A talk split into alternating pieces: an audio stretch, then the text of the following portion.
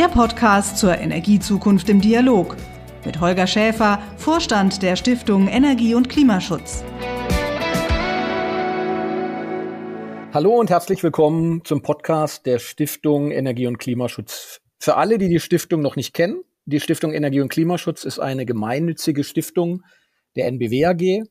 Wir bieten verschiedene Plattformen für Debatten und Diskussionen zwischen Politik, Wissenschaft, Zivilgesellschaft zu Themen rund um Klimaschutz an unser Schwerpunkt. Wie es der Name sagt, ist dabei insbesondere das Thema Energiewirtschaft. Der eine oder die andere von euch kennt unsere Debattenabende oder unsere Online-Präsenz vielleicht, insbesondere bei den Debattenabenden, wo wir mit renommierten Referentinnen und Referenten diskutieren, kommen immer wieder Bedarf oder wird immer wieder Bedarf geäußert und Interesse geäußert an tiefergehenden, weitergehenden, mehr Informationen zu einem bestimmten Thema. Und genau hier setzt unser Podcast an. Ähm, hier wollen wir zusätzlichen Deep Dive in einer knappen halben Stunde sozusagen ermöglichen. Unser heutiges Thema ist die Abhängigkeit von Europa, Deutschland im Speziellen, von Energieimporten.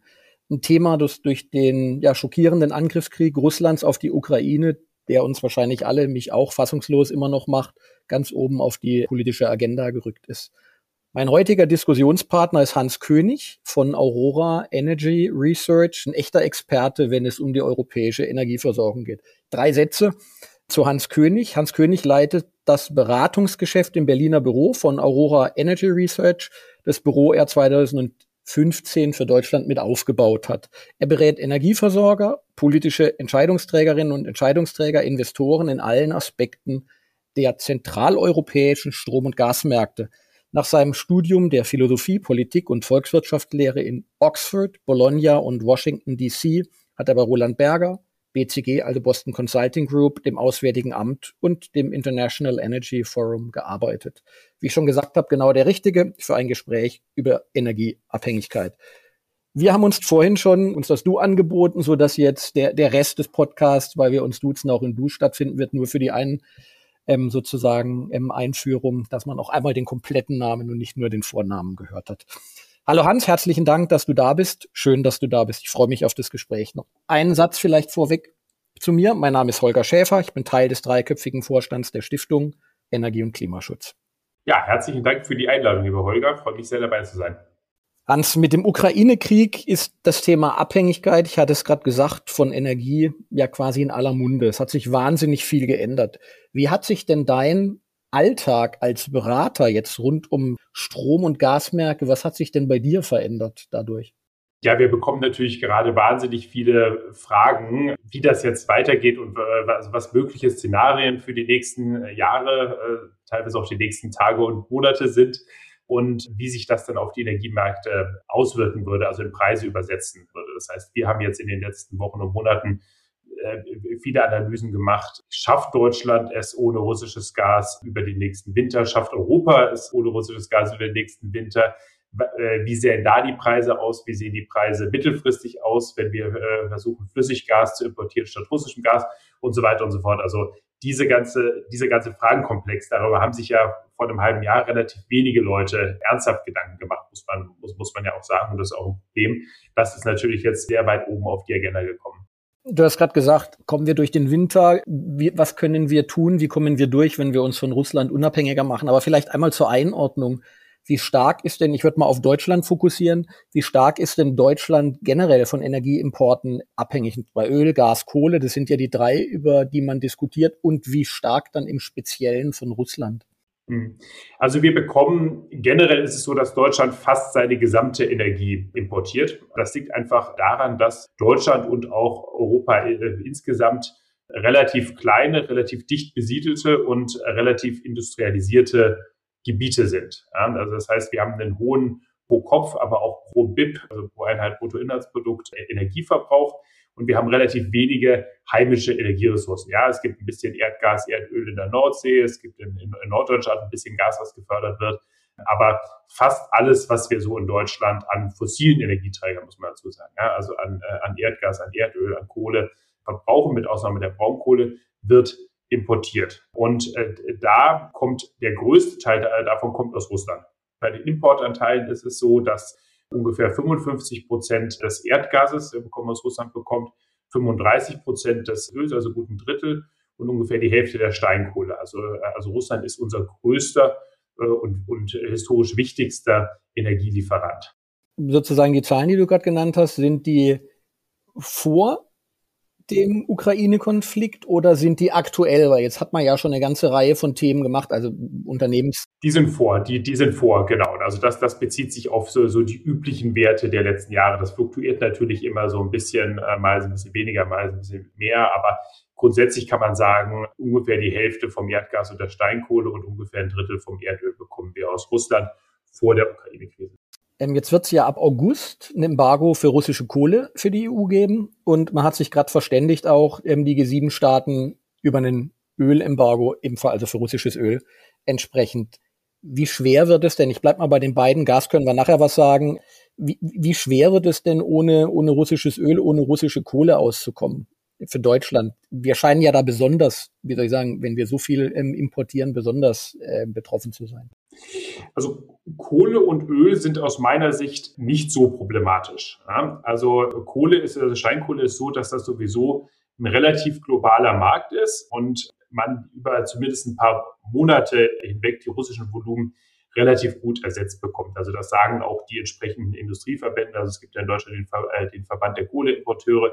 Die haben auch gesagt, ja, das ist, das ist, das ist in ein paar Monaten machbar. Es gibt dann für die Kraftwerksbetreiber noch ein paar Details, die sie beachten müssen. Also es gibt da unterschiedliche Qualitäten, Schwefelgehalte äh, und so weiter und so fort von der Kohle, wo man, also man kann nicht in jedes Kraftwerk einfach jede Kohle reinwerfen sozusagen, aber es gibt auch andere Länder, die äh, Kohle in der Qualität, wie sie Russland exportiert, exportieren und mit denen wir das ersetzen können. Also das ist kein großes Problem und deswegen wurde das auch politisch als erstes, als erster Trumpf gezogen quasi. Ja. Ähm, beim Erdöl ist es so, und dass es äh, bei den globalen Mengen ähnlich ist. Also es gibt auch einen globalen Erdölmarkt, wo mit, äh, mit, mit Tankern, mit Pipelines und so weiter und so fort Öl gehandelt wird. Und das ist grundsätzlich auch gut ersetzbar. Da gibt es aber eine Sonderlage in Ostdeutschland, weil es da zwei große äh, Raffinerien gibt, in Schwedt und in Leuna. Und die werden aus der Druschba-Pipeline versorgt. Druschba heißt Freundschaft äh, auf Russisch, sagt man mir, ich spreche selber kein Russisch, aber die versorgt quasi aus Russland über Belarus, Polen, Ostdeutschland und ist quasi die Hauptversorgungsseite für diese beiden Raffinerien. Jetzt sind wir da aber auch nicht völlig hilflos und die Regierung hat da in den letzten Monaten einiges unternommen, um diese Abhängigkeit zu reduzieren. Äh, zum einen ist es so, dass, dass wir über den Hafen Rostock äh, gewisse Mengen per Tanker portieren können und das zu diesen Raffinerien äh, schicken können. Also das hat Total Energies, der Betreiber der Raffinerie in Leuna, hat eh schon geplant, dass sie in den nächsten Monaten von russischem Öl loskommen. Schwed ist ein bisschen komplizierter, weil A, für beide reicht das in Rostock nicht und äh, Schwed gehört auch noch mal zu ein bisschen mehr als der Hälfte Rosneft. Das ist der russische Erdölkonzern und die haben natürlich auch herzlich wenig Interesse daran, ohne russisches Erdöl raus, äh, auszukommen. Da ist die Regierung dran. Das Öl kann man über Polen importieren. Also in Polen hat in Danzig einen großen Ölimporthafen, der einerseits Polen versorgen kann, andererseits dann auch noch Deutschland oder, oder Schwed mitversorgen kann, sodass man auch die zweite Raffinerie relativ gut auslasten könnte und das reichen würde. Das ist ja jetzt sozusagen die, wie soll ich sagen, die, die, die physische Liefer- Kette, die man aufmacht. Jetzt hängt dann ja auch ein Markt dahinter. Und ich meine, ich stelle mir das jetzt so vor, dass man sagt, na ja, wenn etwas so einfach zu ersetzen ist, das geht ja vielleicht in beide Richtungen. Das geht ja dann nicht nur so, dass äh, wir das russische Öl ersetzen können oder die russische Kohle, sondern gegebenenfalls findet ja Russlands machen nicht alle mit, dann halt auch andere Abnehmer für ihr Öl, für ihre Kohle. Was passiert denn da an den Märkten, wenn ich mir das vorzustellen? Was bedeutet das bei Preisen? Und ja auch, ich meine, ich, man macht ja ein Embargo, weil man jemanden treffen möchte. Wie hart trifft das denn dann auch denjenigen, den man treffen möchte? Hm. Also für die Preise, um damit anzufangen, also das würde sicherlich über die nächsten Monate hinweg erstmal zu etwas höheren Kohle- und Erdölpreisen führen, als wir sie sonst sehen würde. Aber ich glaube nicht signifikant, einfach weil das so globale und, und so liquide Märkte sind und die ähm, das russische Öl, das nach Europa exportiert wird, das ist ein niedriger einstelliger Prozentsatz von der globalen Ölförderung. Also, äh, also wenn das jetzt wegfallen würde im globalen Markt, das wäre schon ein Schock für den Markt, aber das wäre jetzt kein außergewöhnlicher Schock, der jetzt zu einer neuen Ölkrise führen, ähm, äh, führen würde. Also das, das wäre handhabbar. Die andere Frage, also kann Russland das äh, ersetzen? Teilweise sicherlich, ja. Also äh, die würden natürlich dann versuchen, das beispielsweise nach China, nach Indien, äh, in, in andere Länder zu exportieren. Aber es gibt gute Gründe zu glauben, dass sie das nur zu sehr kleinen Teilen schaffen würden. Und das liegt einfach an der Infrastruktur. Also um mal das Erdöl als Beispiel zu nehmen, äh, Russland hat Pipelines, die nach, die nach China gehen, die sind aber schon relativ gut ausgelastet. Das heißt, über Pipeline kann man nicht viel mehr nach China schicken. Und bis, bis neue Pipelines gebaut sind, das dauert ja Jahre. Ja, das mache ich jetzt ja nicht irgendwie bis, bis zum nächsten Winter oder so. Dann gäbe es noch Tan Tanker als Alternativen. Da ist es aber so, dass westliche Tanker Russland schon boykottieren. Äh, russische Tanker Probleme haben, sich zu versichern, ja, weil die ganzen Versicherungen, die Tanker versichern, in London sitzen und Russland auch sanktionieren. Und dann gibt's noch, da gibt's noch chinesische Tankerfirmen, die das vielleicht teilweise machen könnten.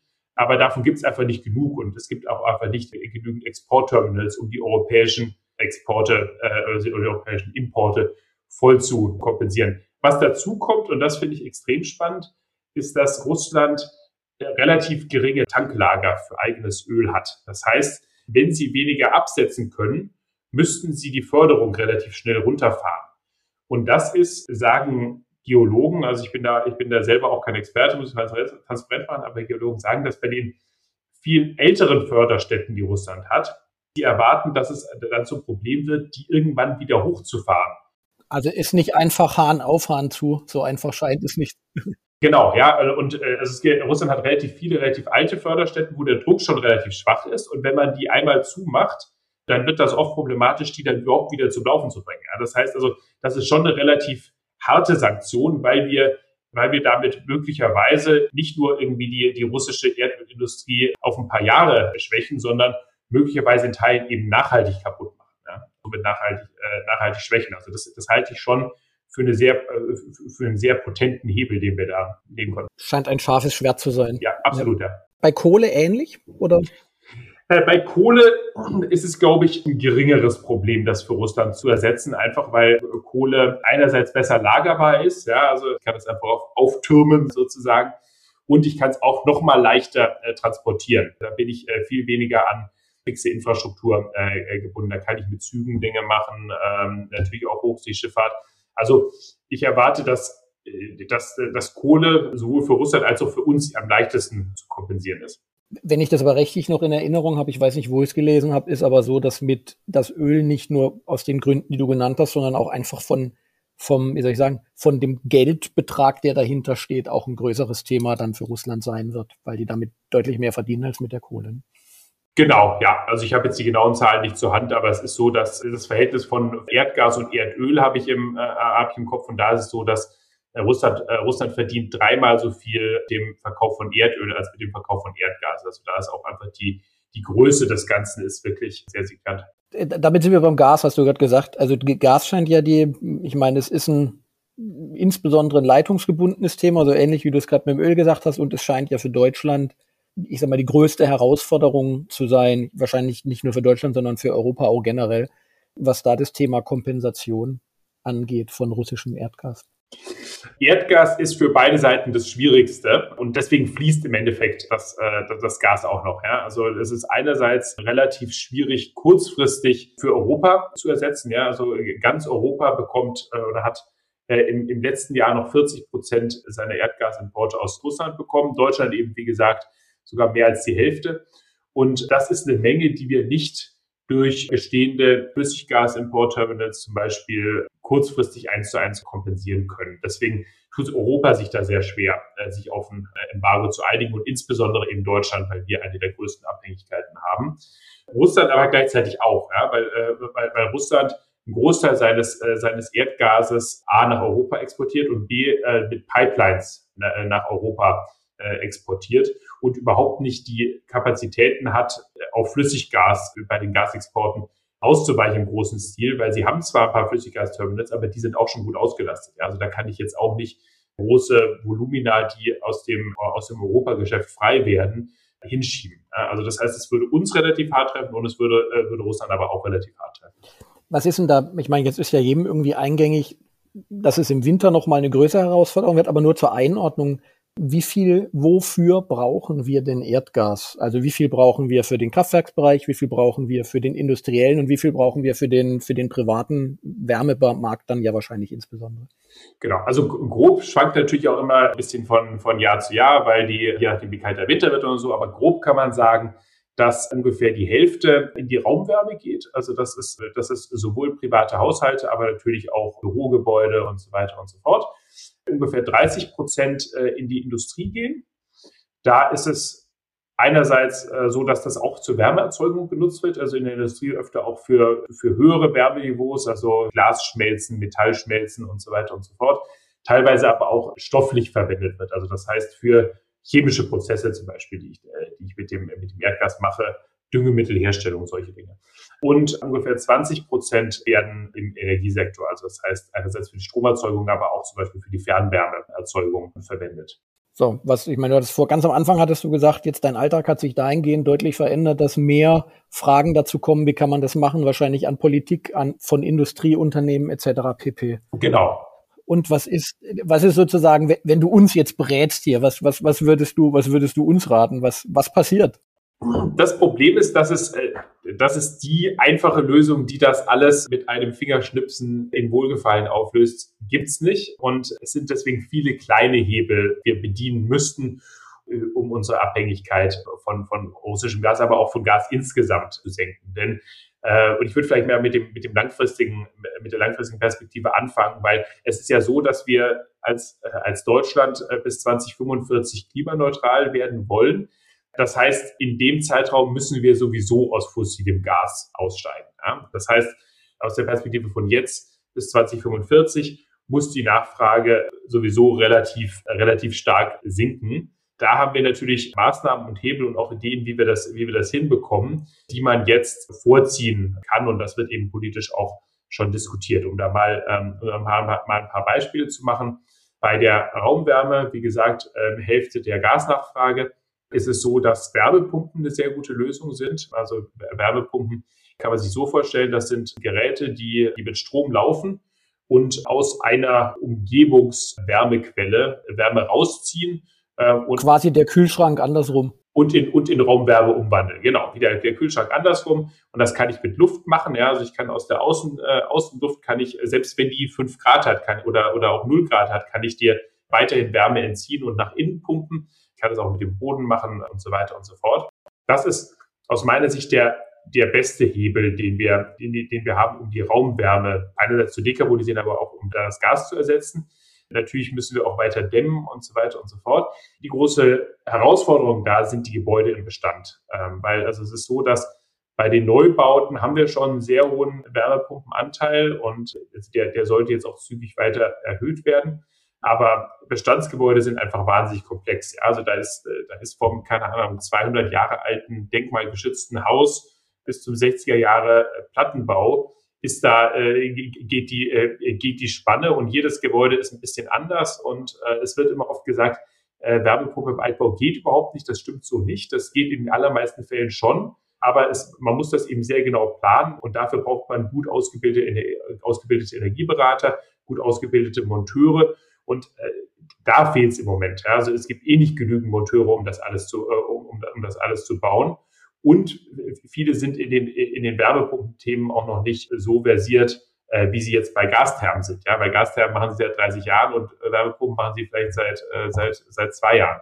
Und also da das ist ein großer Hebel. Nur, nur, nur ein, einen ganz kurzen Abbieger. Ähm, das wäre wiederum eine eigene Diskussion. Aber was, wie, wie stehst du zu dem Thema Wasserstoff im Wärmemarkt? Weil da gibt es ja so unterschiedliche Sichtweisen. Also gerade für die, für die, wie soll ich sagen, Bestandsgebäude oder für die größeren Einheiten, wo du jetzt nicht so eine riesen Wärmepumpe hinmachen kannst. Ja, also äh, sehe ich in den meisten Fällen äh, bei niedrigen äh, Temperaturniveaus, ja, also wirklich so für die Rauswärme, äh, äh, sehe ich das, äh, sehe ich das als schwierig an. Einfach, weil, weil, weil die Wirkungsgrade dieser Systeme im Vergleich zu den Wärmepumpen einfach sehr niedrig sind. Also man, man kann sich ja mal anschauen, ich habe eine Einheit Strom und wie viel, wie viel Wärme bekomme ich da am Ende raus? Ja? Und äh, wenn ich eine Einheit Strom habe und, und die in eine Wärmepumpe gebe, da habe ich, da habe ich einen Hebel vom Faktor drei bis vier, je nachdem, wie ich die Wärmepumpe auslege. Ja? Das heißt, aus einer Einheit Strom mache ich drei bis vier Einheiten Wärme, habe natürlich ein paar Übertragungsverluste und so weiter und so fort. Aber irgendwo komme ich bei, sagen wir mal, 250, 300 äh, Prozent Wirkungsgrad komme ich, komme ich raus. Wenn ich das mit Wasserstoff vergleiche, dann, dann verliere ich schon mal ein Drittel bei der Umwandlung von Strom auf Wasserstoff und dann verliere ich auch noch ein bisschen was in der, in der Gastherme. Das heißt, da bin ich dann irgendwo bei 60, vielleicht 70 Prozent. Ja, das heißt, ich habe aus einer Einheit erneuerbarem Strom entweder 60, 70 Prozent Wärme gemacht oder ich habe aus einer Einheit erneuerbarem Strom 250, 300 Prozent Wärme gemacht. Ja. Und das, das aufzuholen, glaube ich, also auch, auch kostenseitig, ja, für die, äh, für die Haushalte ist, glaube ich, extrem herausfordernd. Das wird ja insbesondere, ich meine, damit sind wir jetzt ja quasi bei, bei einem Teil, so wie ich es immer verstanden habe, beim Thema auch unabhängiger werden, ist ja das Thema erneuerbarer Strom, insbesondere oder erneuerbaren Erzeugung, weil das ist nochmal eine Frage, aber es wird, im Moment wird ja sehr viel darüber gesprochen. Du hattest gerade gesagt, das ist langfristige Ziel, aber wenn wir mittelfristig oder kurzfristig sind, ich habe das Gefühl, im Moment wird sehr viel über das Eins zu eins ersetzen. Mehr geht gerade am kurzen Ende auch nicht. Ich meine, du kriegst nicht so viele Windräder gebaut, aber wie A, wie stehst du grundsätzlich von dem äh, zu dem Thema Energieimporte und B, was, was glaubst du sind Maßnahmen, um, um sich unabhängiger zu machen? Weil wahrscheinlich wird man es nie komplett werden können als Deutschland. Dafür hast du gesagt, wir verbrauchen halt zu viel. Genau, also das ist, äh, also es gibt immer noch Leute, die das äh, als politisches Ziel verfolgen. Ich persönlich denke, es ist nicht realistisch, dass ein stark industrialisiertes, was wir auch weiter bleiben wollen, äh, dicht besiedeltes Land wie Deutschland komplett energieautark wird äh, und sich komplett aus äh, erneuerbaren oder irgendwelchen Energien selbst äh, versorgt. Also technisch ginge das sicherlich, aber das ist einfach eine Frage der Akzeptanz. Ja? Also, also ich müsste einfach extrem viele äh, Windparks, Solarparks und äh, Netze, um das von A nach B zu bekommen, zu bauen. Und ich glaube, diese, also äh, wird man in 20 Jahren sehen, ich glaube, dafür wird die Akzeptanz nicht da sein. Das heißt, wir werden weiter Energie importieren. Aber wir, wir werden langfristig eben primär Wasserstoff oder Wasserstoffderivate importieren. Also, also man kann aus dem Wasserstoff kann man zum Beispiel Ammoniak machen oder kann man, kann man, kann man Methanol machen. Das kann man dann äh, einerseits in Kraftwerken nutzen, das kann man, äh, das kann man in der Industrie nutzen ähm, und, so, und, und so weiter und so fort. Also wir werden weiter Energie importieren, aber anteilig vermutlich weniger, als wir es jetzt tun. Einfach weil wir mit den Erneuerbaren eine heimische Energiequelle haben, äh, mit denen wir in dem Maße, wo es politisch akzeptiert ist, und da kann man, glaube ich, auch politisch auch noch mal mehr, mehr tun, um das politisch Akzeptierte zu bekommen, können wir einen größeren Teil unseres äh, Energiebedarfs hier in Deutschland selber, äh, selber decken. Wenn du sozusagen am, am Steuerknüppel säßt, was wären denn deine Top-Maßnahmen, sagen wir mal die Top drei, die du angehen würdest, um die Energieversorgung umzubauen, unabhängiger zu gestalten, moderner zu gestalten, wie auch immer? Mhm. Also ich würde eine kurzfristige, eine mittelfristige, eine langfristige nennen. Das, wie gesagt, ich, äh, es gibt natürlich viel mehr, was gemacht werden muss, auch jeweils kurz, mittel- und langfristig. Aber äh, kurzfristig hab, ist das Erschließen von alternativen Lieferquellen aus meiner Sicht alternativlos. Also es ist, es ist einfach so, dass wir, ähm, dass wir derzeit noch von Erdgas sehr abhängig sind und von äh, generell und von russischem äh, Erdgas im Besonderen abhängig sind und wir bekommen die Nachfrage kurzfristig, also in den nächsten ein, zwei Jahren nicht so schnell so gesenkt, dass wir keine neuen Import-Terminals brauchen. Das heißt, das, was die Regierung gerade plant, ja, also neue, neue LNG-Terminals, insbesondere die, äh, die, die sogenannten FSRUs, äh, das steht für Floating Storage and Regasification Units, also quasi Schiffe, die flüssig Erdgas LNG nehmen können und wieder in gasförmiges Erdgas umwandeln können da werden wir einige brauchen und äh, das erste soll ja schon vor Ende des Jahres ans Netz gehen und das ist, das ist aus meiner Sicht unabdingbar und, äh, und, und, und absolut sinnvoll. Gleichzeitig dürfen wir uns aber nicht auf diesen äh, zusätzlichen ähm, auf diesen zusätzlichen Importquellen ausruhen, in Anführungszeichen, und einfach nichts an unserer Erdgasabhängigkeit tun. Ähm, einerseits aus Kostengründen, ja, also das LNG wird vermutlich deutlich teurer sein äh, über die nächsten Jahre als das, äh, als das russische Gas. Wir, jeder will im Moment LNG importieren und wir befinden uns da in einem, äh, in, in einem globalen Wettbewerb. Wir sind ein reiches Land, wir, können, wir, können, wir bekommen das Gas schon, aber es wird eben sehr teuer. Und natürlich wegen der Klimaziele. Ja, wir müssen, äh, wir müssen langfristig eh unsere Gasnachfrage runterfahren. Das heißt, wir müssen, und das ist die Mittel, das ist die mittelfristige ähm, und, und die, die langfristige Maßnahme.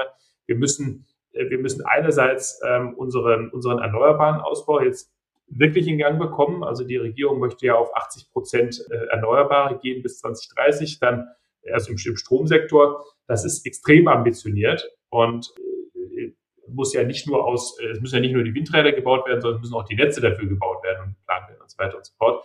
Und also da wirklich jetzt, also gerade die Genehmigungen für Erneuerbare und für Netze deutlich beschleunigen und das ganze Thema Wärmepumpen nochmal noch mal sehr viel stärker anzugehen. Und da ist, glaube ich, aus, aus, aus meiner Sicht, ich habe es ja vorhin schon angesprochen, ist das Hauptproblem eigentlich der, äh, eigentlich der Fachkräftemangel und die, und die Ausbildung der Fachkräfte, die oft eben noch sehr in, in der fossilen ähm, äh, Welt äh, verankert sind. Äh, und das heißt, wir müssen deutlich mehr Monteure für, für Wärmepumpen ausbilden und wir müssen wir müssen auch deutliche Fortschritte machen, was, äh, was Standards angeht, was äh, Konzepte angeht, um Wärmepumpen in den, äh, in den Altbauten reinzubringen.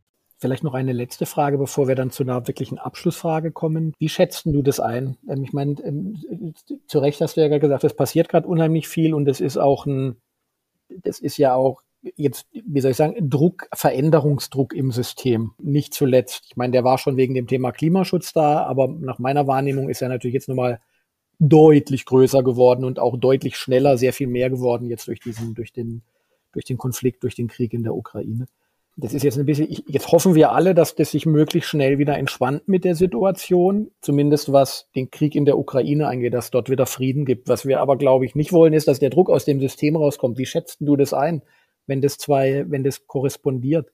Bleibt es so, der Veränderungsdruck, oder wird es wieder abnehmen, wenn, wenn, wie soll ich sagen, die, die Bedrohung vor der Haustür weniger geworden ist? Ich glaube, ich würde äh, zwischen zwei Arten von Veränderungsdruck äh, unterscheiden. Also zum einen gibt es ja den Veränderungsdruck, uns von Russland loszulösen und zum anderen den Klimaveränderungsdruck. Was den äh, Russland-Veränderungsdruck in, äh, äh in Anführungszeichen angeht, da erwarte ich schon, dass das politisch Druck aufgebaut werden wird, wenn es irgendeine Form von, von Waffenstillstand oder Friedensvertrag oder, oder was auch immer in der Ukraine gibt, dass man dass man dort wieder ja, die, die, die, die Tore Richtung Russland öffnet und auch wieder anfängt, Energie zu importieren. Also zum einen aus, aus ökonomischen Gründen, das ist, das, ist, das ist günstigeres Gas und unsere energieintensive Industrie wird, da, ähm, wird daran ein Interesse haben.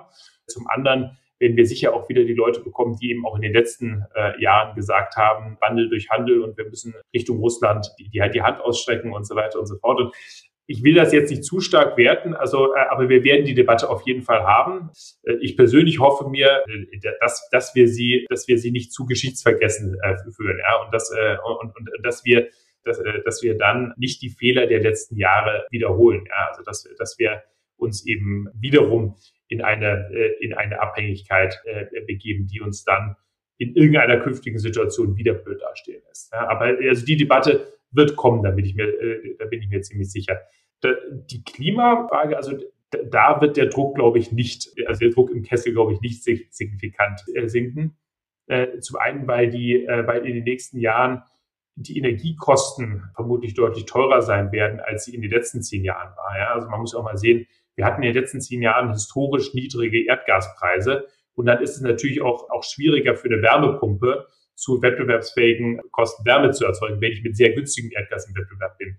Wenn jetzt in den nächsten fünf bis zehn Jahren Erdgas mehr kostet, dann, ähm, dann wird das ökonomisch auch eine attraktivere Option. Und dazu kommen natürlich die immer sichtbareren Stellen durch den Klimawandel, die, äh, die, die, die politisch auch dazu führen werden, aus meiner Sicht, dass der Druck da ähm, hoch bleiben wird. Also ich glaube, da, da sehe ich eher Konstanz in der, äh, in, in der Politik sozusagen, was, was die Seite angeht, zumindest auch ein optimistischer Blick, weil wenn man nach Indien schaut, ich glaube, dass man was, dass man was tun muss, da sind, sind sich zumindest sehr, sehr viele einig. Zur Abschlussfrage, Ernst, was würdest du denn unseren Zuhörerinnen und Zuhörern empfehlen als Lesetipp, Hörtipp? Vielleicht zwei, einmal zum Thema, das wir gerade diskutiert haben, oder zumindest nahe am Thema und dann völlig unabhängig davon. Ich meine, man, mir geht es zumindest so, man liest ja nicht nur Themen, hoffentlich zumindest, die ähm, was mit dem beruflichen Alltag zu tun haben, sondern auch andere. Also zwei Tipps ähm, sozusagen. Wir stehen ja kurz vor, vor den Pfingstferien. Vielleicht hat man auch Zeit zu lesen.